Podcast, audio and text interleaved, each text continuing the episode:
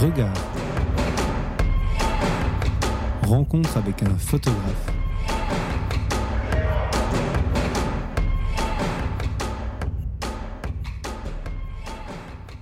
Bonjour et bienvenue dans une nouvelle édition de Regard, émission dans laquelle nous recevons toutes les deux semaines des photographes pour évoquer avec eux leur parcours et leur travail. Alors aujourd'hui, j'ai la chance de recevoir le photographe Antonin Weber. Antonin, tu fais partie de l'agence Hans Lucas et j'ai vu aussi d'un collectif de journalistes de solutions qui s'appelle Solvo.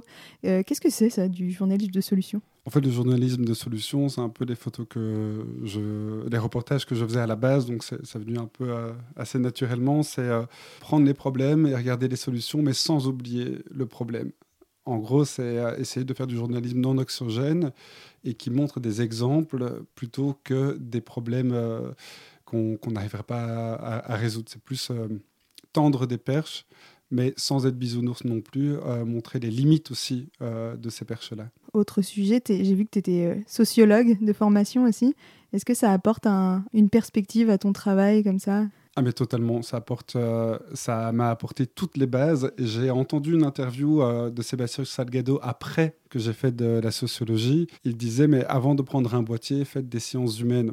Et parce que ça, vous savez à ce moment-là ce que vous prenez en photo. Et ça a été euh, euh, extrêmement important. J'étais euh, à Paris 8, en Seine-Saint-Denis à Paris. Et euh, il faut savoir que Paris 8, c'est vraiment toutes les études qui, après mai 68, on s'est dit, OK, les fouteurs de merde, on les fout en dehors, dans la banlieue. Et moi, j'avais des cours qui n'étaient pas vraiment des cours. Je pouvais avoir Samuel Jounin, un prof de, de socio, qui arrivait le matin, qui dit, bon, écoutez, il n'y a pas cours. Euh, dans deux heures, je dois être à Charles de Gaulle pour empêcher une évacuation euh, illégale de migrants. Et qui veut venir avec moi? C'était ça les cours euh, à Paris 8. Donc, c'était beaucoup de, cours de terrain. C'était aussi, c'est un endroit, bah, la Seine-Saint-Denis, c'est un endroit avec une forte mixité. Moi, je viens, je viens d'un milieu assez favorisé. Je suis blanc, je suis hétéro, je viens d'une bourgeoisie moyenne, moyenne plus. Quand on arrive dans un endroit où il y a tous les milieux, et ben ça, ça apporte forcément euh, un nouveau regard et un regard sur euh, d'où on vient. Et euh, d'où on vient, c'est extrêmement important dans les documentaires, dans les reportages qu'on fait aussi, parce que forcément, avec notre classe sociale, avec notre histoire, avec qui on est, on va apporter des biais cognitifs. Et c'est notamment important dans mon documentaire sur les masculinités, parce que je suis un homme hétérosexuel blanc cis. Et ça vient, avec, euh, ça vient avec toute une éducation, ça vient avec euh, toute une histoire, ça vient avec euh, plein de biais cognitifs que je dois essayer de décapsuler. Et pour ça, les gender studies m'ont beaucoup aidé. Et la sociologie m'a aussi beaucoup aidé, tout simplement parce que j'ai fait un Erasmus en Turquie, à l'université de Galatasaray. Alors moi, à l'époque, je ne savais pas du tout quoi faire de ma vie. hein. J'y suis allé parce que c'était le plus loin et que tous mes amis faisaient un Erasmus, j'allais me retrouver tout seul. Mais par contre, tu arrives dans un pays où on te donne toutes les clés de compréhension du pays. Et donc, quand je me suis autorisé à m'imaginer photographe, parce qu'il y a forcément euh, toute euh, euh, cette histoire où, tu, as l'impression d'être un imposteur, quoi, une imposture vivante. Et j'ai fait une formation de 8 mois à Carcassonne. Et euh, enfin bref, une petite ville euh, française du Sud. J'avais déjà beaucoup de clés de compréhension de la Turquie. Je parlais un peu la langue et c'est pour ça que j'y suis allé. J'ai fait des reportages à peu près pendant, pendant deux ans et demi, trois ans là-bas. Et du coup, tu parlais de la fois où tu t'es autorisé à, devenir photographe, mais comment ça s'est passé en fait? Pourquoi avoir pris un appareil photo la première fois? Mais parce que moi, euh, le monde me terrifie, quoi. J'ai peur de tout, et donc du coup, un appareil photo, ça me permet d'aller dans des milieux qui sont pas les miens. Ça me permet d'aller au-delà de ma, ma zone de confort. Euh, ça me permet de vivre des expériences aussi qui sont, euh, qui sont humainement très chouettes, ou même juste incroyables. Ça me permet de, en Turquie, je, je pouvais faire le portrait d'un militant kurde le matin qui venait de perdre son père. Enfin, il venait pas de perdre son père, mais c'était l'anniversaire de la mort de son père qui était avocat et qui avait été euh, assassiné. Et le soir, pour le magazine Pèlerin d'ailleurs, d'aller euh, prendre en photo un jeune homme dont le père venait d'être euh, tué lors de la tentative de coup d'État qui a lieu, je crois que c'était 2015 ou de 2016, et qui fait partie d'une mouvance clairement islamiste. Et donc, ça, ça te permet d'aller dans des sphères de la société dans lesquelles tu pourrais pas aller sinon. Et, et, justement, tu parlais de plein de thématiques différentes. J'ai vu sur tes photos que tu as travaillé à la frontière en Syrie, sur des sujets comme les gilets jaunes, ou encore là, tu as un gros projet sur la masculinité, comme tu disais. Comment tu passes d'un sujet à l'autre comme ça? Mais ce sont des envies, ce sont des, c'est une curiosité que tu as, et puis tu, tu y vas et tu sais pas pourquoi. Moi, j'avais un processus qui passait aussi beaucoup par de la procrastination et un peu de déprime. À un moment donné, euh, à un moment donné, tu dis ok non, je vais faire quelque chose. Et puis ça passe par des sujets qui t'intéressent forcément tu vois, les, masculinités, et je le mets au pluriel parce que du coup, c'est. Euh, je vais t'expliquer pourquoi, mais les masculinités, c'est quelque chose qui me touche énormément. Comme je te dis, je suis un homme hétéro Après euh, MeToo, ça m'a euh, énormément interrogé personnellement, et en plus, j'ai vu qu'il n'y avait pas beaucoup de réactions euh, bah, d'hommes hétéro le haut du panier, tu vois. Il n'y avait pas de remise en question, et donc, du coup, ce travail, il est arrivé parce que je me posais ces questions personnellement. Ça, ça peut venir d'une interrogation très personnelle, ou ça peut aussi euh, j'ai euh, volé deux fois dans les vols 0G de l'agence européenne. Et ce sont des vols où tu es en apesanteur comme ça. Mais ça, c'est un rêve de gamin. Et j'ai réussi à trouver une faille où, euh, en gros, à un moment donné, j'ai dit à l'ESA que le magazine Phosphore, qui est un magazine pour, pour la jeunesse en France, était d'accord. Sauf que Phosphore n'avait pas encore donné son accord. Et j'ai dit à Phosphore que l'ESA était totalement d'accord, sauf que l'ESA n'avait pas donné son accord. Et dans, à deux jours d'intervalle, ils ont tous les deux donné euh, leur accord, tu vois. Et donc, ça, ça vient d'envie, ça vient de curiosité. Et puis, euh, en, Turquie, euh, parfois de, simplement de rencontres. Et tu parlais de ton projet sur la masculinité. C'est un projet qui a même été exposé au Festival international de la photographie de Dortmund, je crois.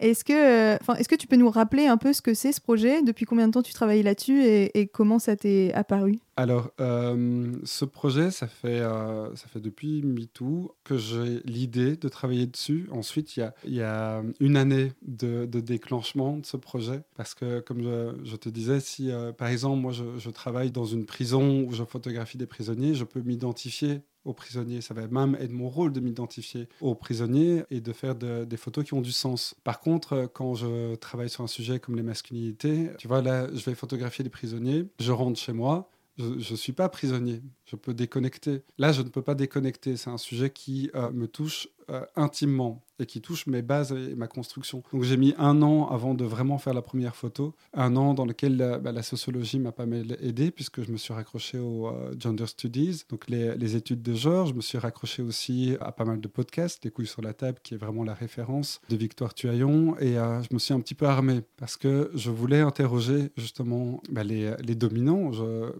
En fait, je voulais m'interroger et, interroger mes pères sur l'absence de réaction d'abord. Il y a clairement un problème, mais pourtant, nous, on n'a pas les, euh, les, outils en fait pour, euh, s'interroger ou je ne sais pas mais euh, il n'y a que des réactions de défense et il n'y a pas de réaction de remise en question. Ça c'était le départ du projet. Ensuite ça a amené tout un processus qui tu vois au-delà du simple projet photo est beaucoup plus complexe parce que dans ma démarche je ne voulais pas donner une excuse aux hommes tu vois, je ne voulais pas non plus amener des, des, biais cognitifs que je pouvais apporter avec moi. Et donc, il fallait trouver une narration intelligente et pas une narration en opposition. Je voulais pas dire, euh, mais oui, nous aussi, euh, vous voyez, les hommes, on souffre. Non, en fait, ce qui est intéressant, c'est ça, ça ouvre une sorte de, troisième chemin. C'est que, ok, si le patriarcat ne convient à personne, si le patriarcat est producteur d'inégalités, et chez les hommes aussi, bah, pourquoi est-ce qu'on s'interrogerait pas et pourquoi est-ce qu'on changerait pas? Et voilà, et donc du coup, euh, enfin bref, tu, en lisant, tu t'aperçois qu'il y a énormément de construction que toi tu es construit, que la société est construite, que le masculin est déjà construit en opposition au féminin. Et quand tu comprends ça, tu comprends une majorité des problématiques liées au patriarcat et à notre organisation euh, sociale. Et donc, du coup, euh, moi, j'ai d'abord dû prendre tout ça et euh, entamer un processus de déconstruction. Donc, c'est un processus qui est jamais fini. Hein.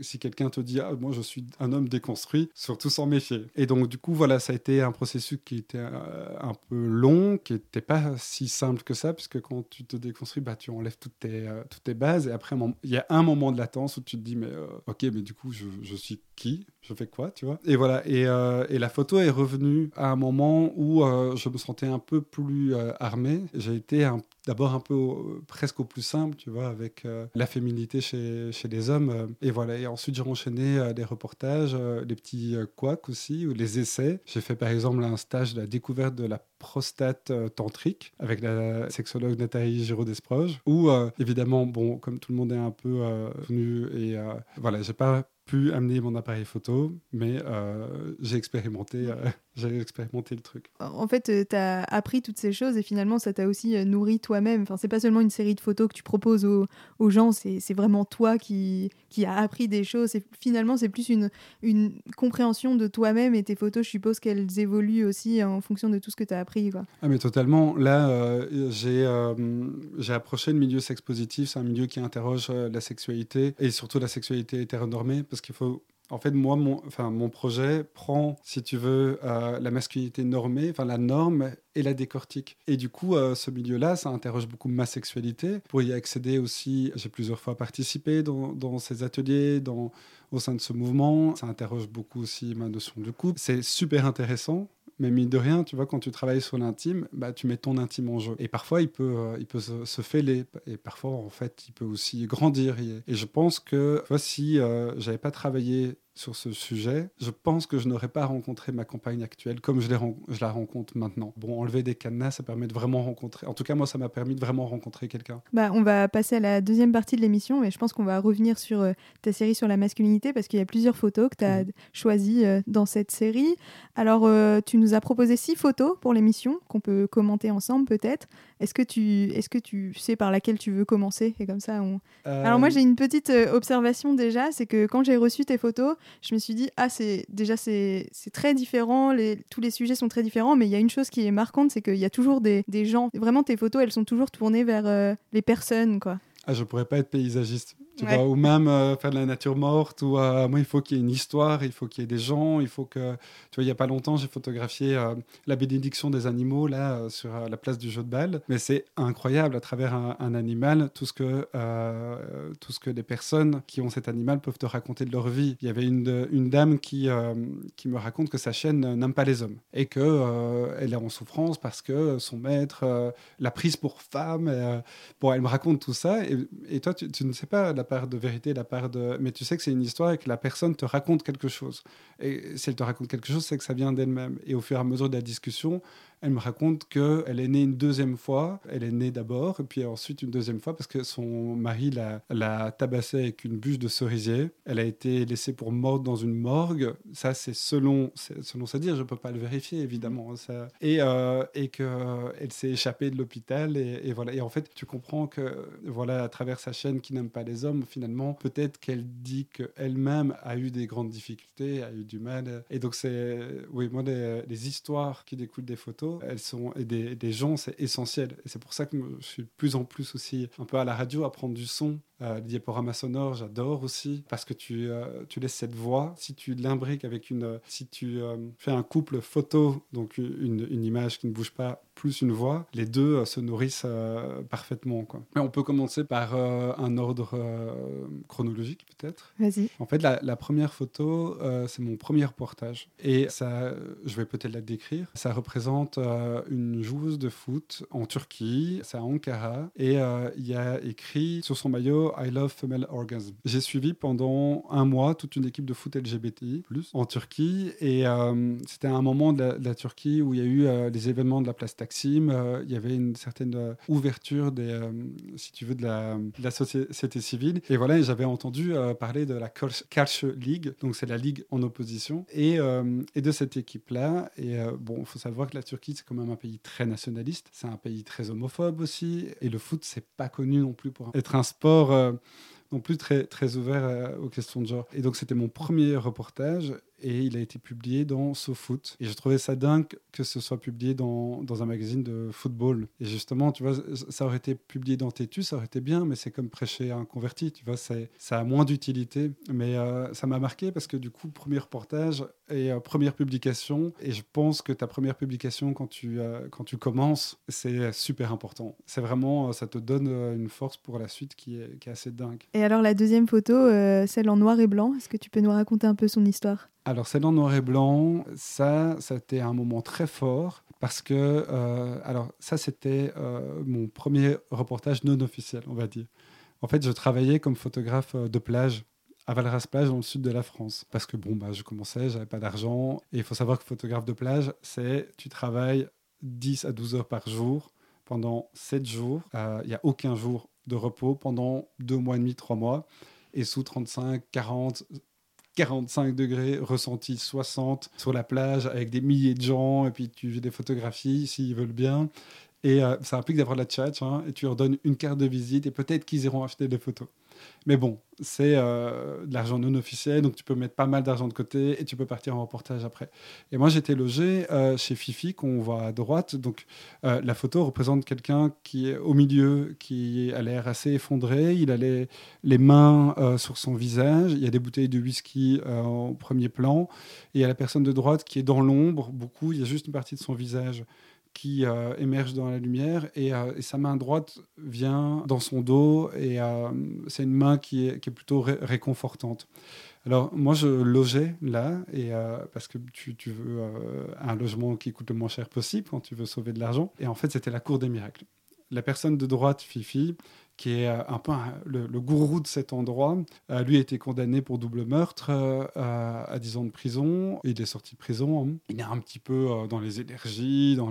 À l'époque, il était totalement alcoolique, mais comme les trois quarts des personnes qui, étaient là. Dans cet immeuble, il y avait aussi le capitaine qui avait jamais été capitaine de rien du tout. Hein. Il, était, il tenait une lavomatique, mais il avait tatouage qu'il se faisait lui-même. Il, avait 67 euh, ans, mais il en paraissait 80, une barbe jaune euh, de tabac, euh, une addiction au porno, mais totale. Il s'est fait, d'ailleurs, il est mort poignardé par une jeune toxicomane qu'il qu'il avait hébergée, mais il a dû sûrement lui demander des services d'autres sexuels, on ne sait pas. Enfin, elle l'a poignardé. Bon, il est mort comme ça. Bon, et c'est en fait, je me suis aperçu que dans ces, dans ces zones balnéaires comme ça, dans cette ville balnéaire qu'est Valras Plage, où tout est rose bonbon, tu as des moules frites à 3,50€, des glaces multicolores. Euh, c'est vraiment, euh, tu vois, pour reprendre l'expression de François Hollande, euh, c'est vraiment les vacances descendants, quoi. C'est des vacanciers très populaires. le, week-end, tu as les gitans qui viennent. Enfin, c'est, moi, j'adore, c'est incroyable. Et je me rends compte qu'en dehors de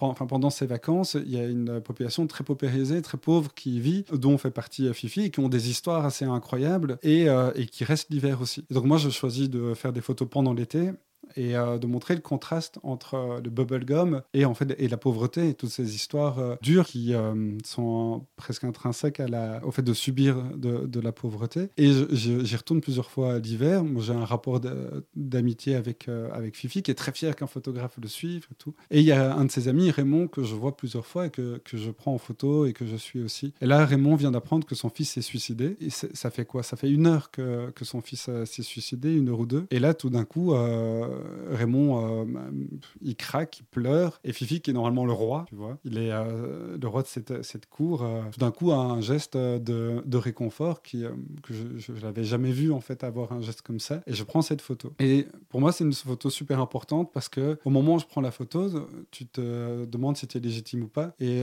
j'ai dit à Raymond, écoute, j'ai pris cette photo. il fait oui, je comprends pourquoi. Et en fait, une toi-même, tu sais pas pourquoi les gens acceptent d'être suivis en photo, acceptent de raconter leur histoire, acceptent que tu sois présent et que tu photographies un moment aussi intime que ça. Tu viens d'apprendre que ton fils est mort et qu'il s'est suicidé. Donc c'est qu'il y a une histoire derrière. Il y a une histoire familiale, il y a une histoire de violence, il y a une histoire de. etc. Et, euh, et toi, tu le photographies. Et voilà, ça, ça a été très marquant euh, dans l'apprentissage de pourquoi les gens me racontent leur histoire et pourquoi en fait je peux être là et, quelle, euh, et, et en fait finalement, c'est une question de légitimité, c'est surtout une question de sens. Si ce que tu photographies a du sens pour toi, tes photos vont être justes et euh, tu seras légitime à être là. Et si les, personnes que tu photographies comprennent que ça a du sens, que ce que tu fais, c'est pas ça, c'est pas, tu vois, c'est la limite entre le voyeurisme et, euh, raconter une histoire, très subtile, mais, mais c'est fait de plein de questionnements et, bon, et aussi de plein de cafouillages évidemment. Mais en fait, il faut avoir une position, je pense, équilibrée, intelligente et qui est tout le temps remise en question. C'est pas très loin d'un travail de déconstruction, tu vois. Justement, tu évoquais déjà un peu la, photo numéro 3.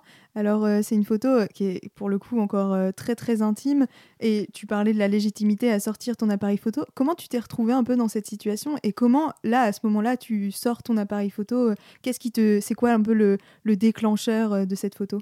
Alors là, on est à Diyarbakir, dans le quartier de Sour, qui est un quartier kurde très proche du PKK où on a eu beaucoup de familles qui, dans, dans les années 80, 90, ont fui le conflit qui se trouvait dans les montagnes et qui ont investi le centre de la ville, un centre assez pauvre. Et euh, je crois que c'était oui, 2015-2016. Et en gros, à un moment donné, les, combats, la guerre civile est relancée par un président Erdogan qui a perdu au Parlement des sièges et a vu le, le parti pro-kurde en gagner et gagner de la légitimité. Et puis bon, euh, il y a ces combats qui ont lieu. Moi, euh, j'y vais, mais euh, il faut savoir que juste avant, j'avais été avec des jeunes de la, du HDP, donc le parti pro-kurde, en suivant la jeune candidate pour être députée qui s'appelle Alimé Yavuz. Et j'avais eu ma première expérience de zone de conflit, mais c'était un hasard total. Moi, généralement, je suis un vrai bleu dans tout dans tous les sujets que je commence et ensuite, euh, ensuite j'apprends, etc. Et en gros, si tu veux, notre bus, euh, c'est. Euh, enfin, Tahir qui était un défenseur des droits de l'homme, un avocat kurde, s'était fait assassiner. Et dans les bus qui nous conduisaient à Diyarbakir, puisqu'on partait d'Istanbul, l'ambiance change. Et pour la faire courte, on s'est fait arrêter par des tanks à 3 h du matin dans la banlieue de. Il y avait des tirs. Et à un moment donné, l'armée est partie. Des mecs en noir, on sait pas qui c'est. Donc euh, l'armée n'a aucune responsabilité de ce qui, sur ce qui va euh, arriver. On sac notre bus, euh, ils ont des couteaux, ils ont des, des gourdins, des trucs comme ça. Bref, voilà, c'était et on s'est enfui pour se retrouver dans, dans un bureau du EDP. Ça, ça a été mon premier contact avec une zone de conflit, ce qui m'a un petit peu un peu, un peu marqué. Et euh, à ce moment-là, Alimé, elle, se fait arrêter, elle est en prison. Et voilà, et le conflit dure et, j'y suis retourné. Je voulais pas rester sur, euh, sur cette impression et sur ce, euh, sur ce trauma qui est, à mon avis, qu'on est beaucoup de, photographes, hommes et femmes, à, ressentir quand on va sur une zone de conflit. je pense que c'est impossible d'y aller et d'avoir une première fois en zone de, de conflit en zone de guerre et de revenir euh, comme si tu avais passé euh, des vacances au Club Med. C'est impossible. Il y, a, du trauma et euh, il y a du trauma chez tous les photographes qui travaillent sur des sujets sensibles et c'est normal. Bon, l'ancienne génération n'en parlait pas et donc du coup, bon, tu vois qu'ils sont un petit peu grillés quoi. notre génération, je pense, en parle beaucoup plus. Et voilà, donc du coup, moi, je me retrouve dans le quartier de Sour. je suis pas vraiment journaliste, je suis photographe, j'ai une formation de sociologue, mais euh, je ne suis pas un photographe de news et euh, pas, je suis, je, suis, encore trop jeune dans ma carrière pour comprendre vraiment mon rôle, comment ça fonctionne, etc. Du coup, je suis avec euh, un groupe de photographes, euh, il y a des photographes turcs, kurdes, qui, eux, nous, nous renseignent beaucoup, et nous, les photographes étrangers, qui les protégeons par notre présence aussi d'un côté. Là, pendant ce reportage, je me suis fait arrêter une dizaine de fois, parce qu'il euh, il fallait pas que la presse euh, relaye en fait, euh, le, conflit qui était très cadenassé. Cette photo, elle représente en fait une maman. On est dans un centre culturel dans le quartier de Sour, et au matin, on a appris que, je crois que c'était huit jeunes s'étaient fait fusiller, et, et en fait, ce sont les mamans qui pleurent leurs enfants. Et moi, ça fait un mois que je suis là et je ne sais pas pourquoi je suis là. Je fais des photos de news, mais euh, j'ai peur, je ne sais pas quoi photographier, euh, je, je, suis un peu euh, la vague. Et ma grand-mère venait de décéder, et je suis là à photographier tout ça, et moi je me mets à, pleurer, à pleurer, à pleurer, à pleurer. Il y a un autre photographe qui est là et qui me dit non, mais pleure pas, de toute façon, tu sais, vaut mieux que tu sois là que pas là. Mais moi, je ne pouvais pas ne pas rentrer en empathie, en fait. Je ne pouvais pas avoir... Euh, après, je, je, je, comprends totalement. J'ai des amis euh, photographes euh, de, de, guerre, et à un moment, oui, c'est comme... Tu, tu, es, médecin, tu ne peux pas pleurer tous les morts qu'il y a sur ta table d'opération. C'est pas possible. Tu ne peux pas survivre à ça. Tu, tu dois te créer un, un, masque et une protection, ou au moins, plus qu'un masque, je pense que le mot juste, c'est un filtre.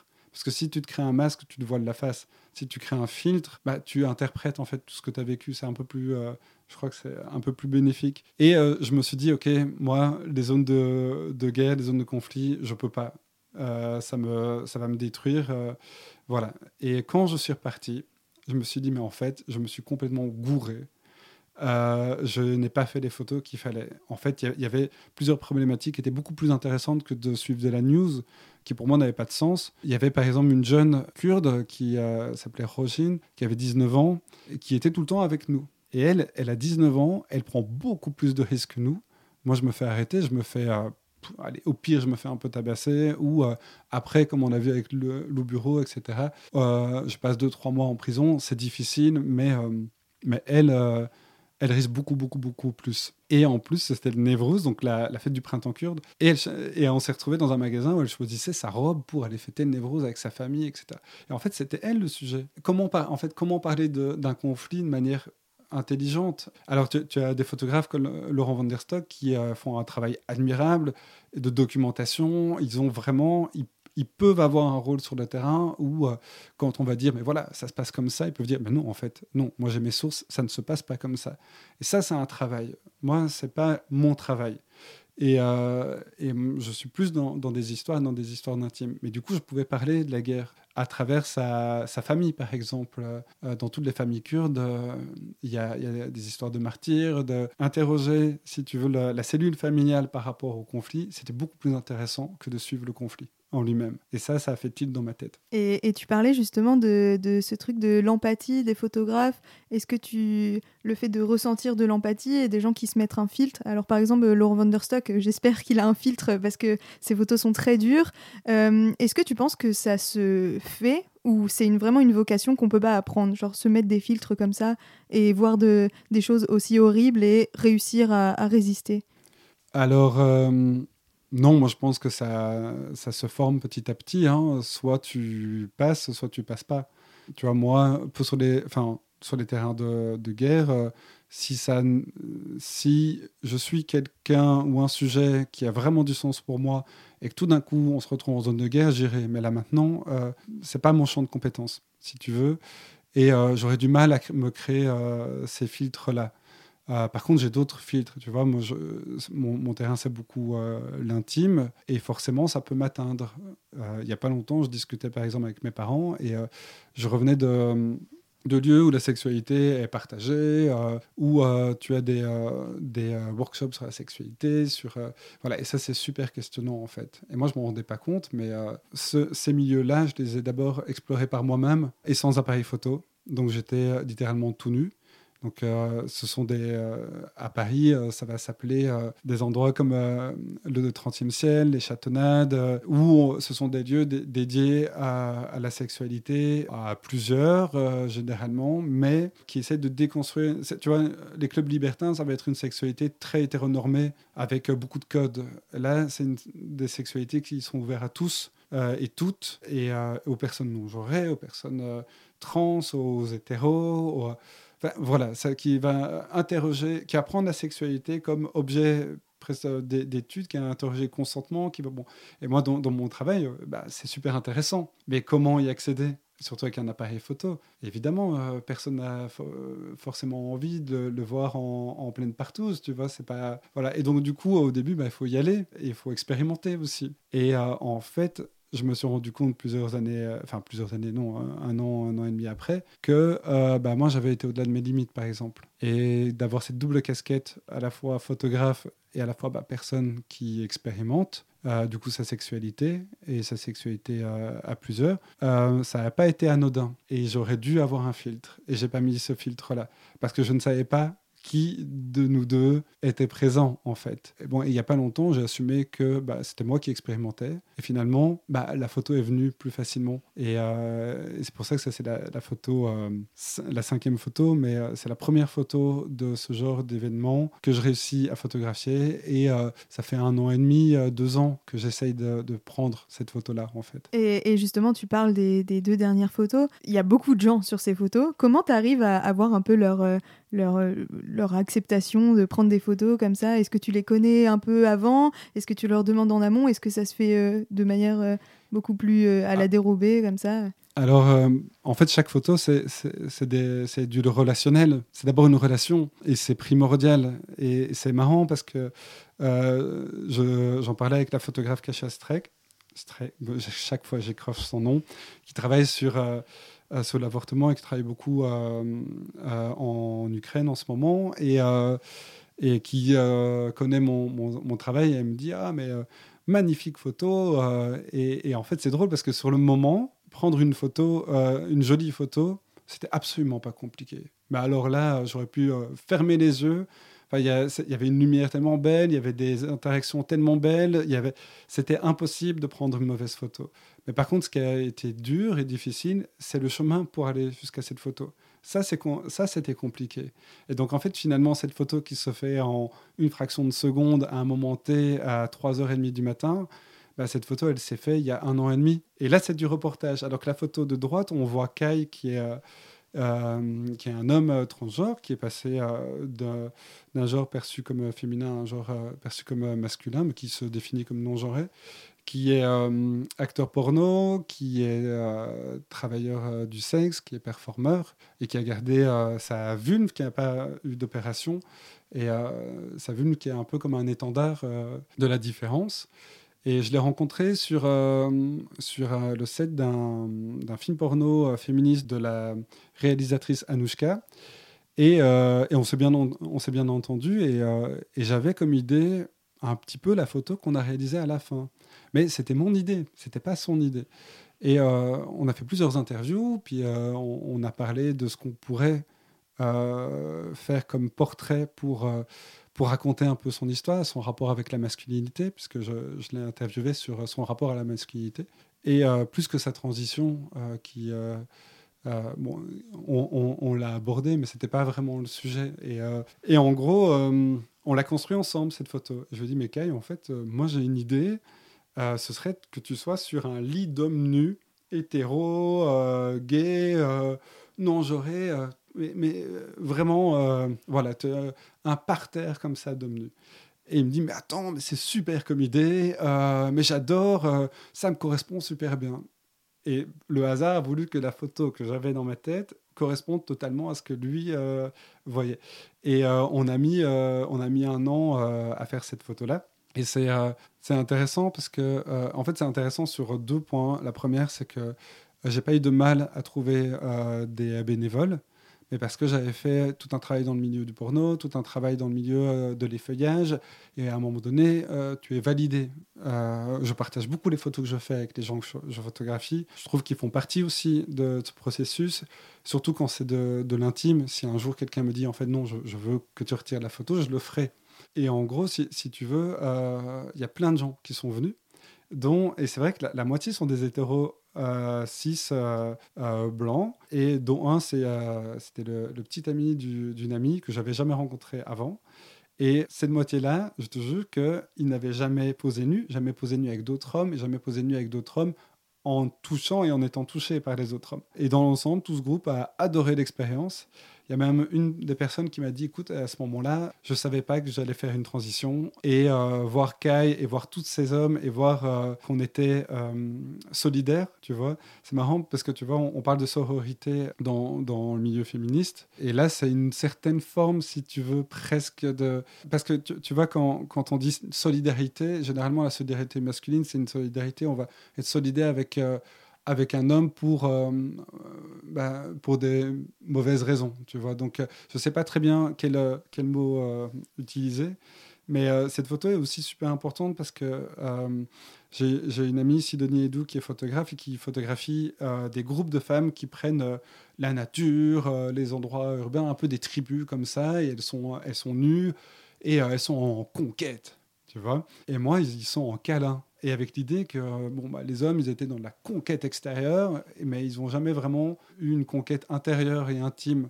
L'intime chez les hommes, c'est quelque chose de très complexe, très compliqué, parce que à partir de l'âge de 5 ans, euh, il y a tout un processus de différenciation et un processus dans lequel on va les couper euh, de leurs sentiments, parce que les sentiments, c'est féminin. Maintenant, tu vois, c'est selon les milieux, euh, selon aussi ton âge, tu auras eu ce processus plus ou moins ressenti fortement ou pas. tu vois, moi, je viens d'un milieu dans lequel, avec mon père, on a toujours fait des câlins, on a toujours parlé d'égalité homme-femme, etc. Même si, au final, je vois que cette égalité-là, elle n'est pas dans le couple de mes parents, mais il y avait déjà une évolution par rapport, etc. etc.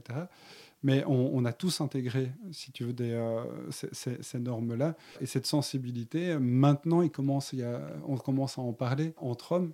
Mais euh, avant, ça n'existait pas, ça existait pas vraiment. Voilà. Et même Kai m'a dit que cette euh, photo, ça, ça, l'avait, ça lui avait apporté beaucoup, alors que, bon, bah, il est performeur, il est acteur porno, il je me suis dit, bah, il a tellement l'habitude. Et non, je l'ai revu au Bruxelles Porn Festival et il m'a dit, mais tu sais, ça a eu beaucoup d'importance, cette photo pour moi. Et parfois, tu te rends pas compte de l'importance qu'ont tes photos pour les personnes que tu photographies. Et c'est pour ça que dans le, euh, dans le rapport de la légitimité, en fait, tu te sens pas légitime si tu penses pas que c'est un, si tu penses que ce n'est pas un échange, une photo. Alors qu'en réalité, c'est tout le temps un échange. On va parler de la dernière photo maintenant. C'est une photo euh, en apesanteur cette fois. Tu peux nous raconter un peu Donc je suppose que c'est dans un avion euh, de, je sais pas comment on appelle ça, mais qui fait de la pesanteur C'est l'ancien, c'était l'ancien avion euh, de Angela Merkel et de, de l'Allemagne. Et euh, en gros, c'est un avion de, qui est affrété par, par l'ESA, l'Agence spatiale européenne, dans lequel il y a plein de, scientifiques qui vont expérimenter euh, du matériel, euh, ils vont faire des expérimentations sur euh, la perte de repères, etc., en apesanteur. Donc c'est un avion qui fait 31 paraboles de 22 secondes, et pendant ces 22 secondes, tu es en total apesanteur. Et moi, j'adore les avions, j'adore l'espace, j'ai toujours voulu le faire. Et euh, j'ai trouvé euh, qu'il y avait chaque année un concours dans lequel tous les lycées pouvaient postuler. Et ils devaient concourir avec euh, une idée d'expérience. Et tu as trois lycées qui sont choisis chaque année. Et il se trouve qu'il y avait un lycée parisien qui, qui, a été choisi et je les ai contactés. J'ai contacté du coup l'ESA et le magazine Phosphore et ça s'est goupillé. Et sur ces trois lycées, il y a deux euh, personnes de, ces classes qui vont pouvoir voler parce que euh, il y a trois vols au mois d'octobre. Et donc du coup, ça c'est une des photos qui représente ces deux lycéens en fait, c'est un lycéen et une lycéenne euh, lors de la première parabole. Et tu peux voir sur le visage de la lycéenne, elle est complètement. Euh, bah, elle, est, elle, est, toute sourire parce que c'est vraiment super étrange. Hein. Ne sais pas si tu as déjà mangé un space cake. Et eh ben, c'est la même sensation, mais avec ton poids. C'est que ça vient de l'intérieur et tout d'un coup, tu te vides de ton poids. Et si tu fermes les yeux et que tu ne bouges pas et que tu ne touches rien, ton cerveau t'indique que tu n'as pas de corps. C'est très étrange, mais es comme dans le ventre de ta maman, dans le liquide amniotique. C'est, euh, j'ai jamais aussi bien dormi après. C'est génial. Et en plus, elle, est, euh, elle a des cheveux euh, roux, pétants.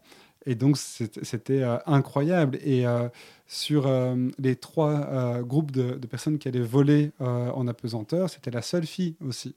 Et donc, on a accès le reportage sur elle. Parce que dans les filières scientifiques, il y a, y a moins de, femmes que d'hommes. Et donc ça, c'est un, rôle très chouette du photographe aussi. Et je l'ai fait plusieurs fois sur, sur des reportages, d'accès mon reportage sur, euh, sur euh, le rôle des femmes dans une communauté, par exemple. Euh, j'étais en Écosse sur, sur des îles qui rachetaient, en fait, les habitants des îles ont racheté leur territoire à des lords, parce qu'en Écosse, 80% des terres sont dirigées par des lords. Donc t'imagines, c'est un système féodal en 2022. Et sur l'île de Hague, qui, euh, elle, euh, ça faisait 24 ans qu'elle était, euh, entre guillemets, indépendante, si tu veux, j'ai commencé à voir un peu tout le monde. Et je me suis rendu compte que chez les mecs, eh ben, à 4h30, c'était Guinness whisky. Et j'ai pas pu suivre le rythme, quoi. Alors qu'en fait, euh, la majorité euh, des femmes, elles, bah, elles organisaient des, festivals, euh, des cours de théâtre. Ben, il y avait, elles étaient actives, quoi. Et donc, du coup, le, reportage qui est, paru dans, dans un, peu partout dans le monde d'ailleurs, ça s'appelait Le rêve des, des, îles, des femmes des causes, un truc comme ça. Et c'était axé justement sur, sur, ces femmes parce que, franchement, les, les hommes, c'était des alcoolos, quoi. Et moi, euh, je ne peux pas photographier en gueule de bois permanente. C'est pas possible. Eh ben merci de donner un peu de visibilité aux femmes dans, ce, dans ce genre de contexte. Oui, mais en même temps, tu vois, euh, est-ce que c'est à moi de le faire ou pas? Ça pose aussi cette question-là.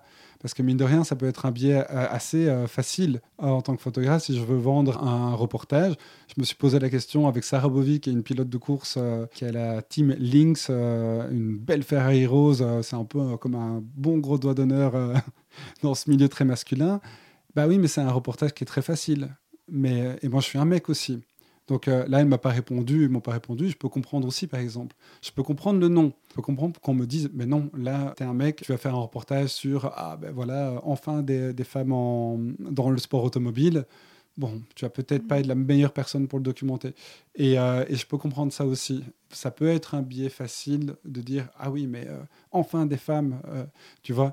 Donc il y a une différence entre, bah, c'est toujours une, affaire de sens, il y a une différence entre euh, apporter de la visibilité, mais comment, aussi, comment est-ce que tu l'apportes? C'est pareil dans mon travail sur les masculinités. Il y a un moment, euh, là, je, documente des personnes qui, euh, qui, interrogent le genre, qui interrogent la masculinité. Ça va être aussi, là je ne l'ai pas mis, mais j'ai une photographie de vasectomie, de la cicatrice de vasectomie, avec une interview entre le papa et un, de ses, un de ses fils. ça va être des personnes qui s'interrogent, même l'acteur porno que j'ai suivi, Rico Simons, il joue dans des films ultra mainstream, mais il joue aussi dans des films féministes. Il joue avec Anushka d'ailleurs. Voilà, ce sont des, personnages qui, euh, qui sont ambigus. Et euh, cette ambiguïté, euh, pour l'instant, si tu veux, je la, je la maîtrise. Je trouve qu'elle est légitime à apporter parce que, tu vois, bon, déjà, il y, y, a plusieurs, y a plusieurs mécanismes quand tu es dominant. une de tes prérogatives, c'est de pas trop t'interroger parce que tu n'en as pas besoin si tu veux. Et une autre, c'est de pas trop écouter euh, ceux qui te remettent en question parce que bon bah sinon bah toi tu vas perdre tes euh, euh, deux heures de, de, temps libre en plus par semaine parce que bah, tu vas devoir partager la charge mentale donc bon, c'est chiant quand même etc. Mais par contre tu vas plus écouter un homme qui va te parler de ça et c'est, je ne sais plus quelle étude j'ai lu euh, là-dessus, c'est sûrement dans le bouquin de Victoire Tuaillon, Des couilles sur la table, que j'ai lu ça. Mais ah, c'est Francis Dupudéry, qui est un sociologue québécois qui travaille sur les incel, involuntary celibate, qui est un mouvement terroriste. Hein. ils ont tué plusieurs femmes parce qu'ils trouvent que les féministes ont gagné la bataille et dirigent le monde, et que eux, les hommes, enfin du coup nous les hommes, on n'a plus droit à nos privilèges et que c'est insupportable. Et on n'a plus droit aussi de baiser. Ça, c'est. Ah, Enfin, pas comme avant. Et ça, c'est oh là là, ça c'est une météorite qui nous tombe sur la tête, quoi. Et, et, et si, si, tu veux, euh, à un moment, moi, je vais euh, m'interroger. Tu vois, par exemple, sur les incels, j'aimerais bien les rencontrer. J'aimerais bien rencontrer des euh, violeurs. J'aimerais bien rencontrer des, des, gens qui, ont, qui sont les, les, les auteurs euh, de violence conjugale. J'aimerais bien aller dans des prisons, j'aimerais bien, etc. Voir un peu, si on caricature, le côté obscur de la force. Mais quelle place je donne à ces gens-là? Parce que je vais leur donner de la parole, je vais leur donner une voix. Je donne déjà de la voix à des hommes alors qu'on occupe la majorité du, euh, paysage euh, radiophonique, télévisuel, etc., culturel dans la société. Donc c'est difficile, tu vois, de faire vivre ce projet euh, et de faire vivre de, manière intelligente. Je pense que pour l'instant, il n'y a pas encore sa place. Peut-être que ça, va venir, mais c'est vraiment, allez, quand je dis une troisième voie, c'est que j'ai pas d'autres expressions, de meilleures expressions, mais euh, tu vois, c'est comme quand on me demande, euh, il n'y a, pas très longtemps à Namur, j'ai parlé de mon travail sur les masculinités devant 30 ou 40 personnes et, on m'a demandé si j'étais féministe. Et c'est fou parce que, évidemment, moi, je me suis nourri des lectures féministes parce que euh, c'est immense comme documentation. C'est même dingue, c'est presque un, travail pré-mâché, tu vois. J'ai pas eu à m'interroger énormément, tout était euh, déjà là. Mais moi, je trouve que je peux pas me définir comme féministe parce que je vais pas m'approprier euh, tout un combat, toute une production culturelle, scientifique. non, mais par contre, je, je, peux me dire, mon devoir, là maintenant, c'est d'aller interroger mes pères et de faire en sorte qu'il y ait une interrogation qui germe chez eux.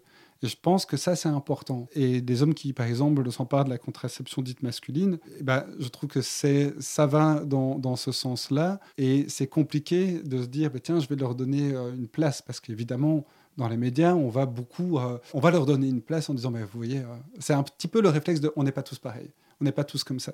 Et donc la limite entre donner trop de place et donner une juste place qui permet d'interroger, euh, elle est très fine. Et il y a justement une des personnes euh, qui euh, utilise des contraceptifs masculins qui m'a renvoyé un mail parce que j'avais demandé si je pouvais faire son portrait en me disant écoute, non, je trouve que c'est de nous donner trop de place et nous, notre rôle, ce serait de fermer notre gueule. Maintenant, le rôle des hommes, ce serait, vraiment de, de, de, plus rien dire et tout. Et je peux, je, je peux comprendre, tu vois, et ça je trouve que c'est une interrogation légitime. Est-ce que c'est la bonne manière de faire? Moi, je ne pense pas. Je pense que justement, trouver des pistes de réflexion, ça participe à un, changement de société. Et évidemment, ça va manger de la place, évidemment, mais ça va faire partie euh, d'un débat. Après, pour tout ce qui est homme violent, qui mine de rien, finalement, il, représente le côté obscur, mais aussi les, fondamentaux d'une masculinité euh, toxique, mais d'une masculinité qui a qui a régi notre monde jusqu'à maintenant. Quoi. Quelle place leur donner Ça, c'est compliqué.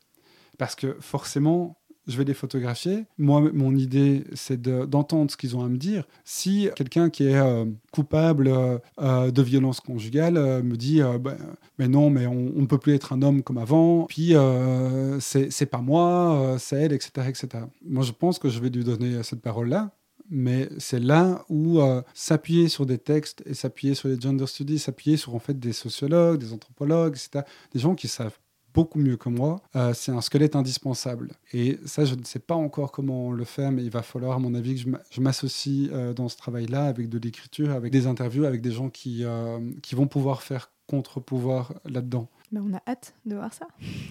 Écoute, moi j'ai hâte aussi, mais il faut que je trouve des financements. Est-ce que tu as eu des mauvais, euh, enfin des mauvais, non? Est-ce que tu as eu des retours en règle générale sur euh, cette série, sur les masculinités? Euh, Oui, j'ai eu beaucoup de retours de femmes où quand j'en parle, on me dit souvent Ah, mais c'est génial, enfin un homme qui s'interroge, etc. Et ça me gêne beaucoup parce que du coup, j'aimerais bien avoir ces retours d'autres hommes et qui disent Ah, tiens, j'y avais pas pensé, tiens, etc. Alors que euh, je pense qu'il y, a une recherche aussi de... Après, je, peux comprendre dans le sens où il y, a, tout un mouvement, il y a toute une énergie, et quand il y a peut-être un mec qui a un peu capté, ça fait, oh putain, on fait pas ça pour rien peut-être. Peut-être qu'il y a ça, mais euh, moi, ça me met dans une position un peu bizarre d'être un peu le good guy, tu vois, et, euh, alors que ça, c'est... Aussi quelque chose de très, délicat. Et je préférais que ce soit des mecs qui me viennent me voir en disant Mais en fait, je comprends euh, un peu mieux comment je suis construit, euh, ça m'interroge, ou ça, je, je, préférais, tu vois. donc, j'ai eu ces retours-là. j'ai eu des retours aussi, mais ça, c'était des acteurs porno que j'essayais de contacter, qui me disaient Je comprends même pas ton sujet. voilà, quoi. Mais bon. C'est un petit peu, c'est un peu ça. Ouais, c'est le jeu à jouer. Je pense que quand tu traites un sujet comme ça, même encore en 2022 finalement, oui, et, ce qui fait que mon sujet il est assez orienté à, presque solution, tu vois, parce que tu vois quand je contacte des acteurs porno, bah il y en a plein qui vont voient même pas pourquoi euh, ce sujet existe et ça a du sens. Et donc du coup, l'acteur porno que j'ai suivi, bah forcément, il va être d'accord donc à un moment donné, j'aimerais bien avoir des gens en photo qui sont pas d'accord. Et tu vois, dans le genre de truc, euh, bah, il aurait fallu, là maintenant c'est un peu trop tard, parce que moi je pensais avoir, euh, tu vois, 500 euh, quatre figures et pouvoir faire vraiment...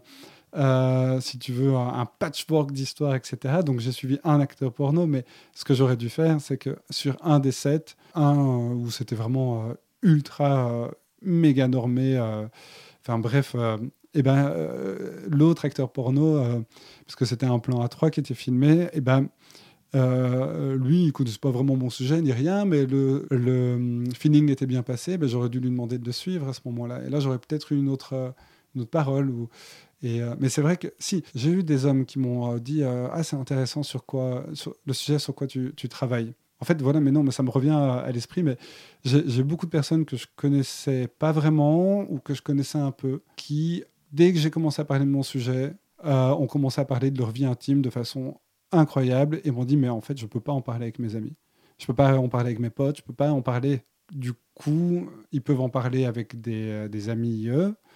Et là, il y a un mec qui euh, tout d'un coup lui parle de ce qu'il est construit d'intime, de sexualité, de fail, de pression, de etc. Et c'est comme si tu avais ouvert, ouvert une vanne quoi. Et je me suis retrouvé dans plusieurs cas de figure comme ça, dont un où je faisais de l'autostop et, euh, et, euh, le mec était euh, tatouage, machin, super, euh, un peu euh, une figure euh, d'avirilité comme ça, qui m'a raconté euh, des, des- choses super intimes euh, sur son adolescence, euh, sur euh, une agression, sur, euh, sur plein de choses. Quoi. Eh ben, génial. Ça ouvre euh, un peu la porte euh, à la parole. C'est assez chouette. Eh ben, merci beaucoup, en tout cas, Antonin, t'en d'être venu parler euh, sur E-Radio. Et donc, on va mettre une partie des photos sur le site, une autre partie, euh, pour des raisons évidentes, euh, qu'on va devoir euh, attendre un peu. Mais en tout cas, euh, merci beaucoup et euh, bonne écoute sur euradio.fr ou euradio.be. Merci. Merci.